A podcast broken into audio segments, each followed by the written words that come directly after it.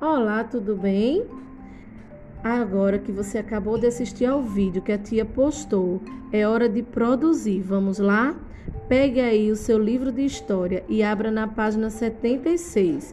Como você viu no vídeo, com a família, compartilhamos momentos incríveis, momentos de refeição, momentos de lazer, não é verdade? E esses momentos a gente chama de tradição social, aquela tradição que acontece na nossa sociedade e, logicamente, na nossa família.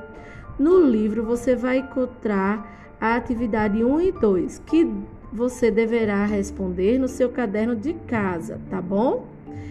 No primeiro quesito, você deverá escrever uma lista de alimentos que você costuma comer em cada refeição do dia.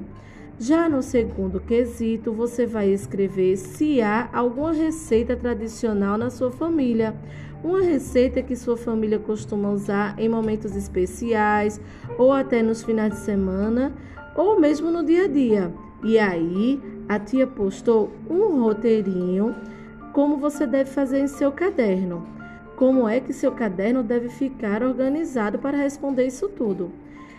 Não esqueça de escrever a receita e fazer uma ilustração bem bonita para deixar ela mais caprichada, tá certo? Um beijo e bons estudos!